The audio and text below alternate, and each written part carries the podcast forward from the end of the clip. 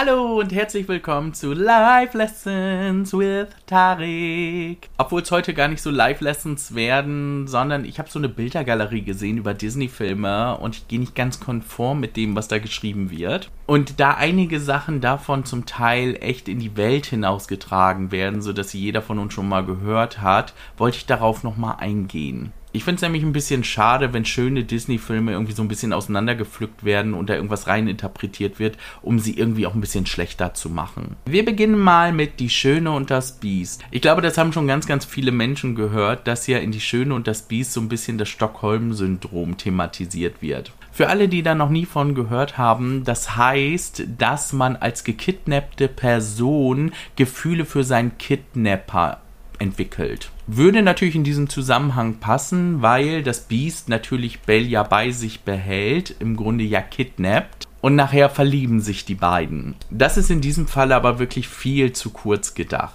Das Stockholm-Syndrom bedeutet nämlich, dass dir kleine Dinge, die dir dein Entführer entgegenkommen, du schon als große Aufmerksamkeit wahrnimmst. Zum Beispiel, wenn er dich auf Toilette gehen lässt dann denkst du so, ah, oh, er kann ja gar nicht so schlecht sein, weil er lässt mich auf Toilette gehen, wo ich doch ganz dringend muss. Das Stockholm-Syndrom kommt natürlich daher, dass man überleben will. Dementsprechend versucht man sich natürlich mit der Person, die eine Gefahr darstellt, irgendwie auch ein bisschen gut zu stellen. Aber ich will jetzt auch nicht auf die psychologischen Aspekte eingehen. Ich wollte ja sagen, dass ich das bei Die Schöne und das Biest ein bisschen anders finde. Da ist es ja nämlich so, dass Belle Gefühle entwickelt, nachdem das Biest ihr das Leben gerettet hat. Also er hat ihr nicht erlaubt, äh, auf Toilette zu gehen oder was zu essen, weil man ja auch am Anfang sieht, dass er mit ihr zusammen essen will und sie ja dann nicht will, da verbietet er es ja sogar. Wenn sie nicht mit mir isst, dann isst sie überhaupt nicht. Ja, meine Beast Impro, die war echt super. Also es geht ja nicht darum, dass sie sich wegen Kleinigkeiten in ihn verliebt, sondern so nach und nach. Die verbringen ja auch echt viel Zeit miteinander. Und dann schenkt er ihr eine Bibliothek, Leute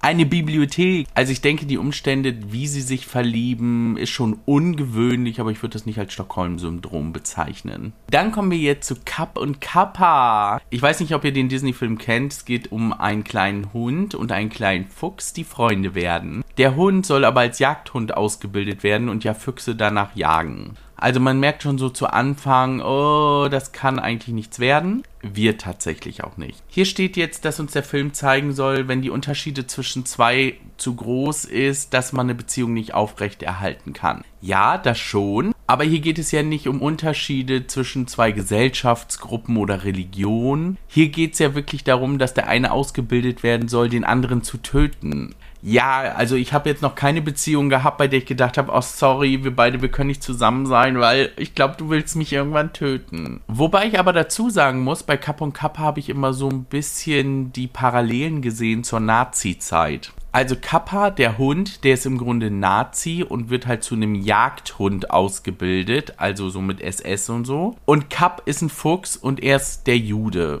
Und dann soll Kappa später eben Kapp jagen, also Nazi jagten Juden. Und soll ihn ja dann auch umbringen. Also die Parallele hätte ich irgendwie sinnvoller gefunden als das, was die hier einfach nur so hinschreiben. Weil, wie gesagt, hier geht es nicht um Unterschiede. Hier geht es darum, der eine wird ausgebildet, den anderen zu töten. Wer den Film aber nicht gesehen hat, ihr könnt da unbedingt reinschauen. Ich finde den super schön gemacht und er hat auch ein halbes Happy End. Bei dem nächsten Disney-Film handelt es sich um die Eiskönigin. Das haben bestimmt auch schon ganz viele gehört. Let It Go ist ein Outing-Song. Viele interpretieren da ja rein, dass Elsa eigentlich lesbisch ist und sich endlich outet. Leute, ich weiß nicht, wie es euch geht, aber sich zu befreien kann das nicht nur in Bezug auf seine sexuellen Orientierung basieren, oder? Weil hier geht es ja eindeutig darum, um die Pflichten, die sie erfüllen muss wie eingeengt sie ist, weil sie ja auch diese Kräfte hat, die sie nicht kontrollieren kann und trotzdem soll sie ein Land regieren und in der Öffentlichkeit auftreten. Das ist für sie wie ein Gefängnis. Versteht mich nicht falsch, ich hätte überhaupt nichts dagegen, wenn Elsa lesbisch ist. Ich fände das sogar irgendwie richtig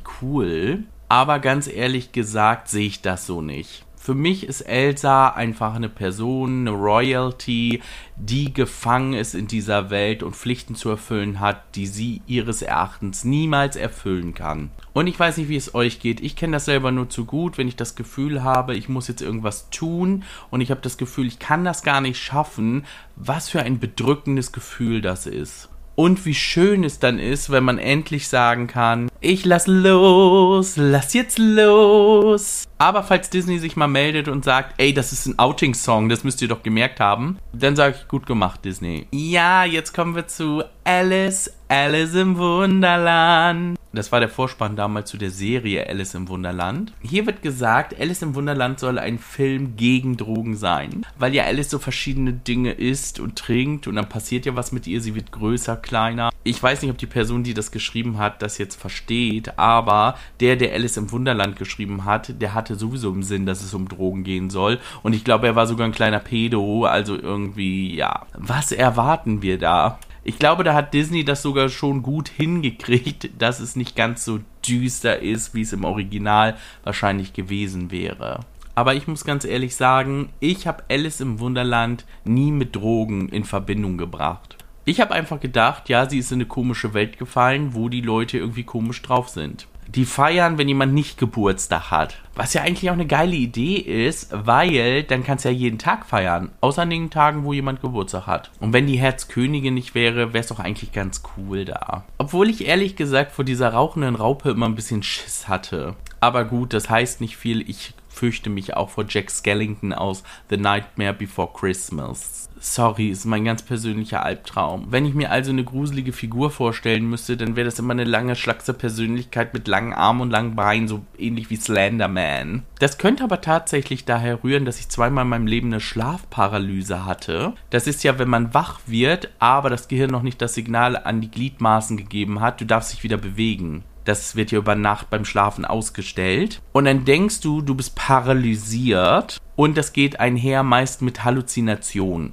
Ich hatte das ja zweimal im Leben und bei beiden Fällen war die Halluzination eine große Gestalt mit langen Armen und Beinen. Vielleicht rührt das auch daher. Bei dem nächsten Film wusste ich nicht mal, dass der von Disney ist tatsächlich. Ich habe den, glaube ich, auch nie richtig gesehen. Deswegen kann ich dem hier im Grunde fast auch nur zustimmen wahrscheinlich. Weil ich kann mich ganz dunkel erinnern, bei Falsches Spiel mit Roger Rabbit, dass es da ja Cartoon-Persönlichkeiten gibt und echte Menschen. Und dass die aber getrennt voneinander leben müssen. Also Rassentrennung mäßig. Das wird hier eben auch beschrieben, dass es eben stark an diese Rassentrennung zu der Zeit, als der Film damals rauskam, erinnert. Also so zwischen weiß und schwarz. Wie gesagt, ich habe den Film nie richtig gesehen und wenn ich den mal gesehen habe, ist das bestimmt 30 Jahre her. Aber wenn das wirklich so ist, dann finde ich das Thema gut und wie gesagt, ich glaube, ich kann mich ja sogar noch daran erinnern, dass es wirklich auch so war. Also das hat sich bei mir dann doch schon irgendwie ein bisschen geprägt. Das ist eigentlich der perfekte Anlass, um nochmal zu gucken, ob man den irgendwo streamen kann, dass ich mir den nochmal anschaue, weil das schon echt ein gutes Thema. Ja, jetzt kommen wir zu dem Punkt König der Löwen. Leute, König der Löwen.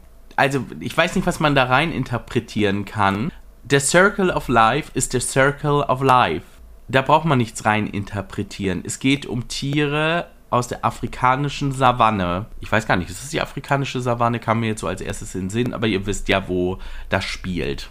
Da erzählt Mufasa ja dann seinem Sohn Simba. Also wir fressen die Antilopen, aber wir sterben dann irgendwann, werden zur Erde, da wachsen wieder Pflanzen raus, die fressen dann die Antilopen. Der ewige Kreislauf. Jetzt wird hier geschrieben, ah, das ist, ein, das ist eine Metapher für die Klassengesellschaft. Nee, das ist der fucking Circle of Life fressen, gefressen werden und im Ende landet alles wieder in einem Kreislauf, so dass jeder irgendwann von jedem gefressen wird. Keine Ahnung. Aber da hätte ich jetzt niemals, niemals hätte ich da rausgelesen, oh mein Gott, das ist, das erklärt uns die Schere zwischen arm und reich. Sorry, nein. Das ergibt für mich jetzt so gar keinen Sinn. Weil der Circle of Life, den gibt es ja auch in unserer Welt. Also wir brauchen gar nicht weit gucken. Guck mal raus. Vogel frisst hier einen Käfer. Der Vogel wird von einem größeren Vogel gefressen. Der größere Vogel von einem Wolf. Keine Ahnung. Circle of Life. Sorry, mehr muss ich dazu nicht sagen. So, kommen wir zum nächsten Disney-Film, den ich besonders gut fand, auch als Kind. Das ist mit auch einer der ersten Disney-Filme, die ich überhaupt gesehen habe. Cinderella.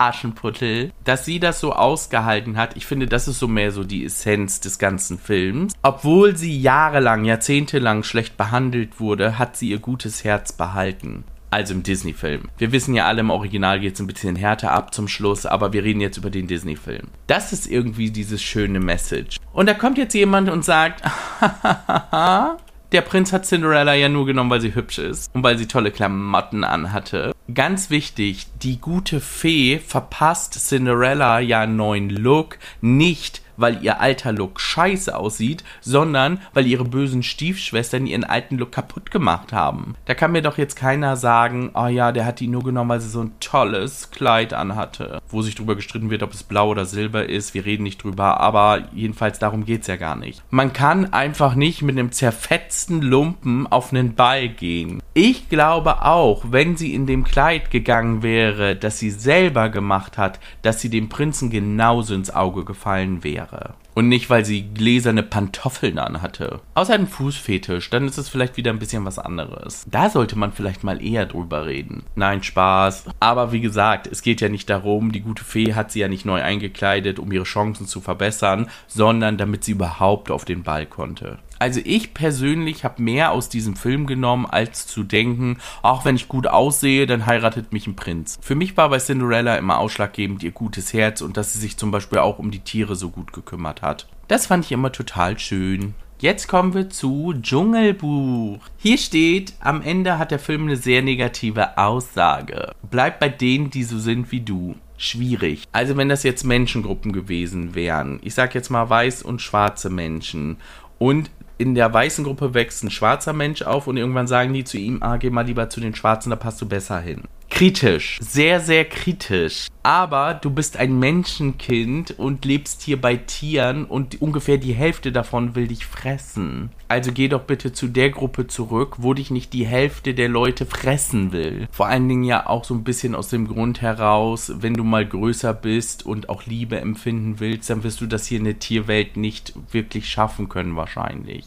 Also natürlich fand ich das auch total traurig am Ende, als Mugli dann in das Menschendorf musste. Aber ich kann jetzt irgendwie nicht sagen, dass ich für mein Leben mitgenommen habe, bleib bei denen, die so sind wie du. Nee, sorry. Dann diese Theorie zu Findet Nemo. Kennen wahrscheinlich auch fast alle. Ich finde die super interessant, aber ich weiß nicht, ob ich die wirklich zu 100% glauben kann. Die Theorie besagt, dass ganz zu Anfang die Frau und alle Babys von Marlin gestorben sind. Das heißt, er ist ganz allein, es gibt niemanden mehr. Und sein einziger Sohn Nemo, der ist nur eine Einbildung von ihm. Nemo heißt übrigens im Lateinischen niemand oder keiner weiß ich nicht, ob ein Gehirn, das so voller Traumata steckt, dann sagt, oh, ich nenne mein Kind so, dass es niemand heißt. Keine Ahnung. Aber eigentlich müsste man diesen Film mal durchgucken und genau die Szenen nachschauen. Aber das fängt ja schon damit an, kann er sich nachher vorstellen, was da in diesem Aquarium passiert. Ist ja auch egal. Ich finde es immer wieder schön, wenn solche Theorien rauskommen,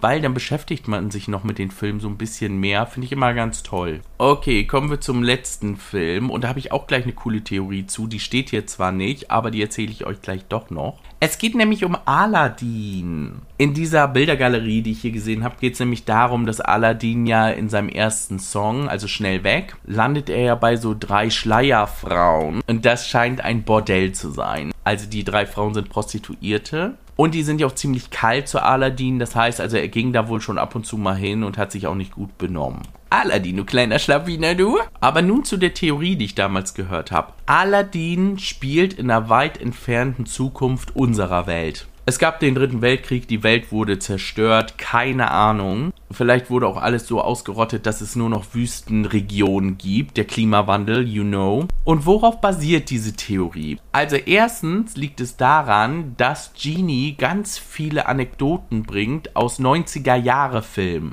Zu Anfang behauptet er aber, er wäre tausend Jahre weggesperrt gewesen. Woher kennt er diese Filme denn dann? Die kann er ja nur kennen, wenn diese Filme aktuell waren, wenn er das letzte Mal befreit wurde. Also vor über 1000 Jahren.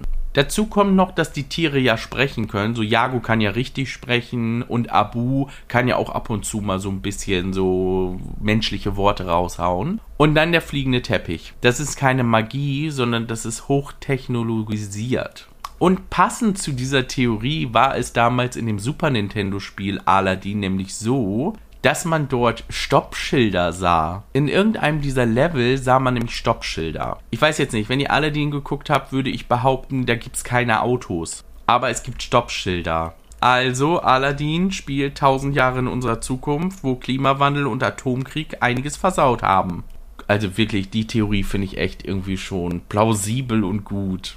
Also, falls ihr noch mehr so Theorien habt, über die ich im Podcast mal sprechen soll, dann schreibt mir die gerne. Ich recherchiere da dann ein bisschen zu, weil das macht einfach viel Spaß. Ich haue auch noch mal den Link in die Show Notes, damit ihr euch diese Bildergalerie auch einmal anschauen könnt. Und natürlich auch, damit genau gesehen wird, woher ich diese Quelle habe. Nicht, dass mir dann nachher noch jemand ans Bein pieseln will, so, ah, du machst gar keinen Verweis auf die Quelle. Ich habe gerade eine Bachelorarbeit hinter mir und dieser Quellenverweis, ich hasse es. Aber man muss es ja tun. Und falls ihr natürlich Fragen habt, schreibt mir die auch gerne per Instagram oder TikTok, dann werde ich die natürlich auch hier im Podcast behandeln. Also bis zum nächsten Mal, wir hören uns.